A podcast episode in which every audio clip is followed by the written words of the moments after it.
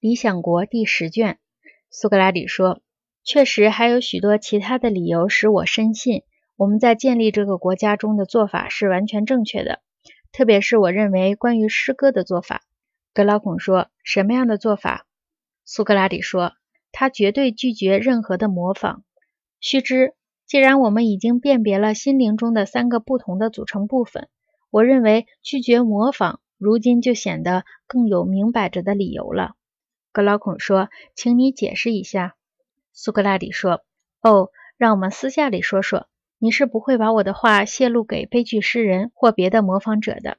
这种艺术对于所有没有预先受到警告。”不知道它的危害性的那些听众的心灵，看来是有腐蚀性的。格老孔说：“请你再解释的深入些。”苏格拉底说：“我不得不直说了。虽然我们从小就对荷马怀有一定的敬爱之心，不愿意说他的不是，但是他看来是所有这些美的悲剧诗人的祖师爷呢。但是不管怎么说，我们一定不能把对个人的尊敬看得高于真理。我必须。”如我所说的，讲出自己的心里话。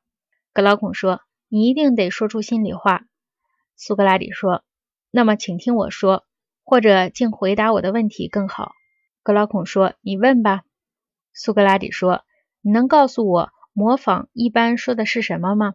须知我自己也不太清楚他的目的何在。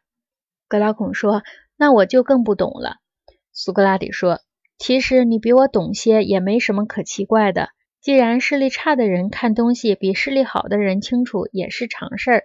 格拉孔说：“说的是，不过在你面前，我即使看得见什么，也是不大可能急切的想告诉你的。